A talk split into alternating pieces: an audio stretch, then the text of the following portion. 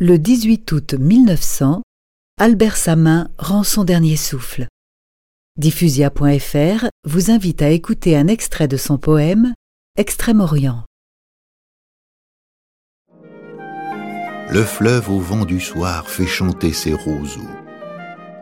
Seul je m'en suis allé. J'ai dénoué la mare, puis je me suis couché dans ma jonque bizarre, sans bruit, de peur de faire envoler les oiseaux.